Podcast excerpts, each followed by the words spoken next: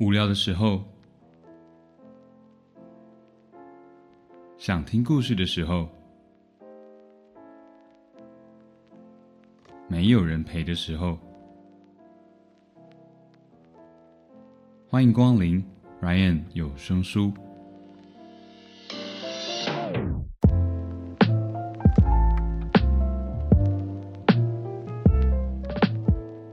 欢迎收听 Ryan 有声书，我是有声书 Ryan。大家今天过得好吗？一连做了三集跟毛小孩相关的节目，不晓得大家喜不喜欢？呃，国际猫狗日的串联活动进入了最后一周，这一集我来跟大家分享我曾经养过的狗狗的有声故事。另外呢，也别忘了明天八月二十六号是国际狗狗日，趁这一天要记得跟家里心爱的猫小孩过一个有仪式感的一天哦。这一期节目跟其他二十八个 podcast 们一起串联播出，主题是国际猫狗日，八月 podcast 毛孩子大集合。对这个主题有兴趣的听众，可以到各大 podcast 平台搜寻“国际猫狗日”来收听哦。虽然一连三周都是猫小孩的故事，但我试着在这三集用不同的叙事方式跟大家来分享。第一集猫咪庞庞的故事是用第三人称视角，也就是旁白的方式来讲述；第二集则是用第一人称，也就是把自己当做故事的主角来说故事。这一集呢，则是会用狗狗的视角来打造这个故事，会有点像是你可能看过的电影《为了与你相遇》，或是像《狗狗的旅程》那样的风格。这次的故事呢，还特别邀请到了鲁味帮的三位 bro 来跨刀演出主角。三位不愧都是有在剧场待过的狠角色，硬是给了我三种不同的表演风格，让我在后置的时候伤透脑筋。最后呢，只好决定一口气剪了三个版本，有点像致敬上班不要看的好来鸟演技这个单元的味道。平时有在收听鲁味帮的朋友，更是千万不能够错过哦！马上进入今天的故事。令路人讨厌的比克犬的医生。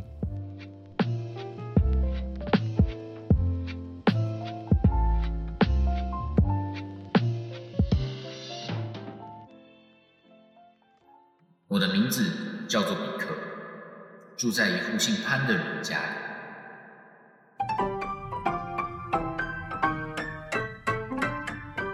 还记得那是一个再平凡不过的平日夜。我跟一窝兄弟姐妹们被装进水果纸箱，放上机车的踏板，随着机车一路前行，那些婴儿肥的身体也跟着机车刹车启动，而跟着滚来滚去。约莫十分钟后，机车终于熄火停了下来。啊，我的天，那真的是有够晕好多小狗！弟弟，我们只能选一只哦，哥哥来选。小狗摸起来好软哦。就这只金色的好了，感觉很帅。那它叫什么名字？那就叫它比克好了，比克很强。这对小兄弟的哥哥就这样把我抱了起来，还取了个比克，很洋派的名字。好像是因为那时候电视上的《七龙珠》卡通正演到天下第一武道大会，但但我怎么看，那家伙都跟我身上的颜色不一样啊！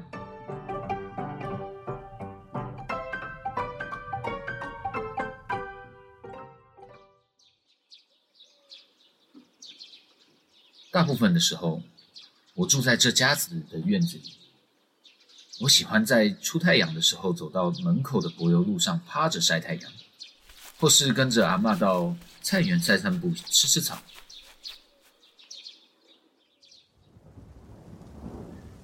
但这个地方比较常下雨，下雨的时候我也蛮喜欢四处溜达的。再回到院子里用力甩干全身。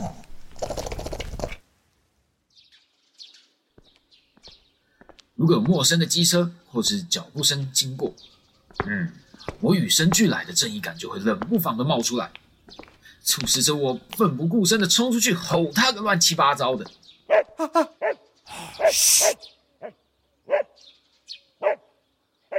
我想，身为一只狗，守护这个家就是我天生的使命吧。随着陪伴这家人的时间越来越长，也对这家人越来越了解。头发卷卷的阿嬷是这个家里最常喂我吃饭的人，也是最贴心的人。光是看她总是会记得在冬天来的时候，帮我在二楼浴室前铺上毛毯这一点，就知道。嗯，爸妈的话不多，常常会比手画脚。我盯着看了好几年，还是不太明白，还是算了，不解释。家里那对小兄弟。哥哥长得像只长竹竿，弟弟倒是长得白白胖胖的。哎哎哎，不说了，又有陌生人来了。比克，嘘，比克。这家子的弟弟总是在我扯开喉咙警告陌生人的时候鬼吼鬼叫着。嗯，果然还是个孩子啊，心肠总是这么软。算了，看在他年纪还小的份上，就听他的吧。虽然体内流着要好好守护这个家的血，但恋爱是一定要谈的吧？有一天，我在菜园附近散步的时候，遇上了一只陌生的母狗，后头还跟着超多的公狗。嗯，不知道怎么的，我我我也被吸引着跟了过去。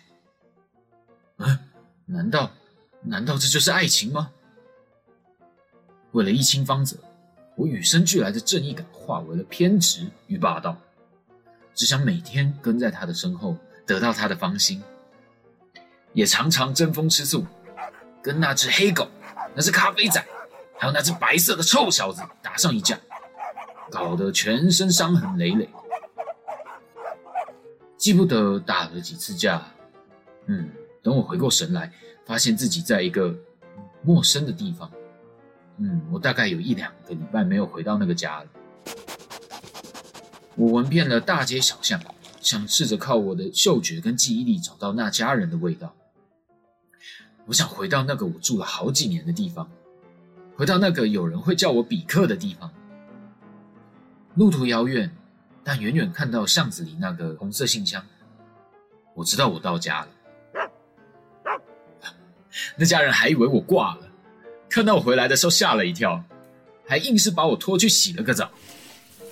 拜拜托，这这这位大叔轻一点，我我全身都是伤口，好痛啊！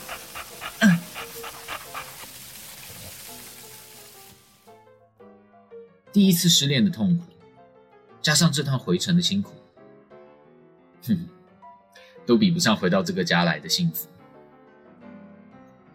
有家的孩子像个宝。很快的，我就又继续恶狠狠地追着家门附近的陌生人跑。毕竟这个家还是要由我来守护才行。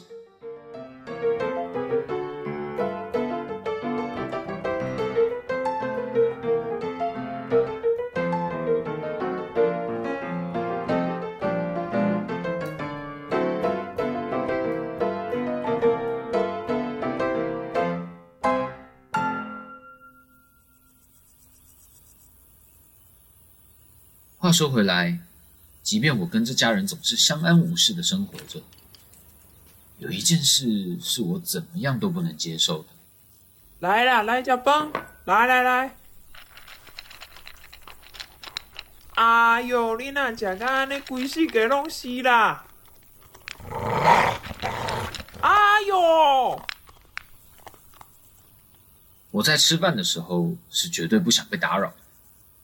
那一次不知道是不是饿昏了头，才会不小心咬了阿妈一口，害我还被家里的爸爸揍了一顿。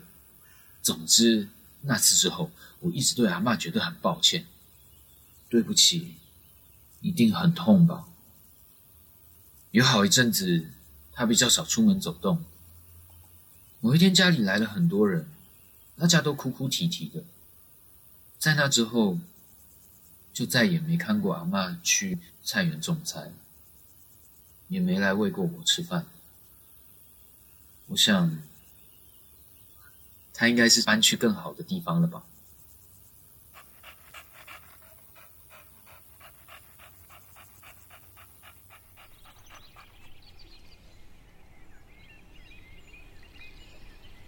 哎呦，这最近怎么肚子这么痛？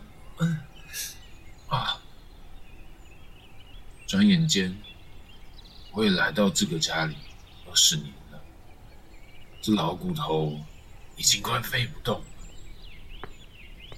咦，又又有个混账的陌生脚步声来了，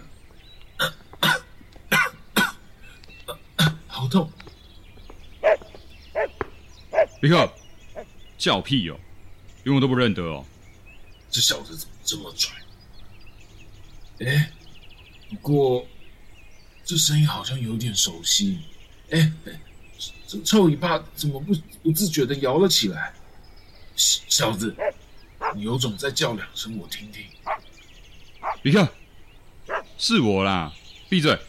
嘘，安家弟弟。原来是你啊！去哪里了？那么久没有回来啊！你看看我都不认得你了。嗯，你你怎么长这么高了？我都不认得，还以为是哪来的臭小子。来来来，快快摸摸我的头！你这么久没回来，一起晚餐后再看个电影啊！啊啊！又来了，肚肚子好痛。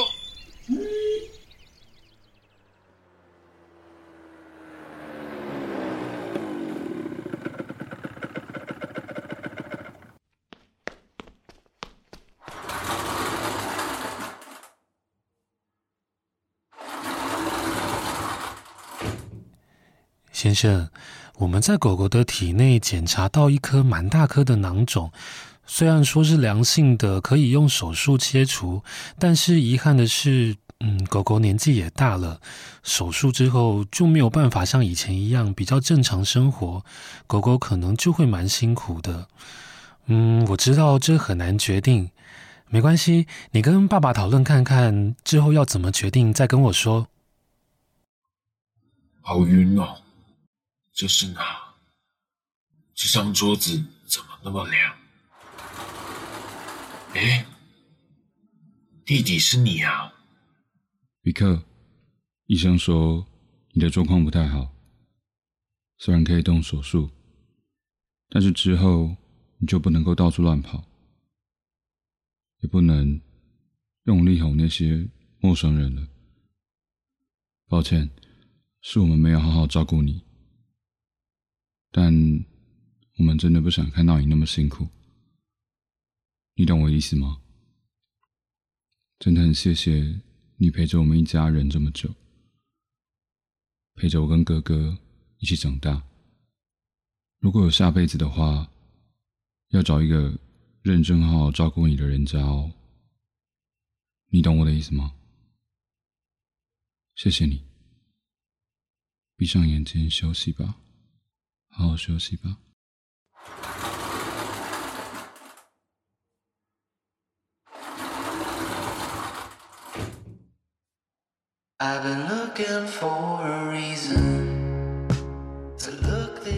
我努力睁着眼睛盯着弟弟，静静的听完他说话，才闭上眼睛。其实我早就知道，差不多是时候。我懂你的意思，我想，或许这样是最好的吧。那么，有缘再见了。很多人说，狗快要死掉之前，会躲到主人找不到的地方，自己默默的离开。那是我舍不得。想好好的守护这个家，直到最后一刻。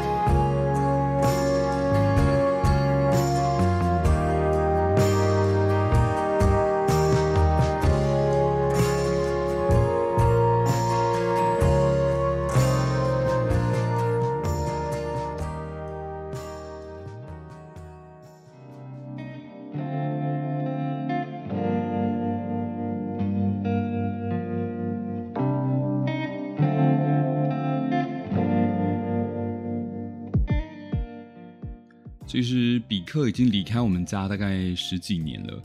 我记得他刚离开的那几年，偶尔在梦里或是恍惚之间，会有一种他还在家里的错觉，有一种打开房门就会看到他窝在浴室门口的毯子上，一副哇你醒来啦的样子，或是出门前往院子瞥一眼，还会看到他趴在熟悉的角落送我们出门的那个样子。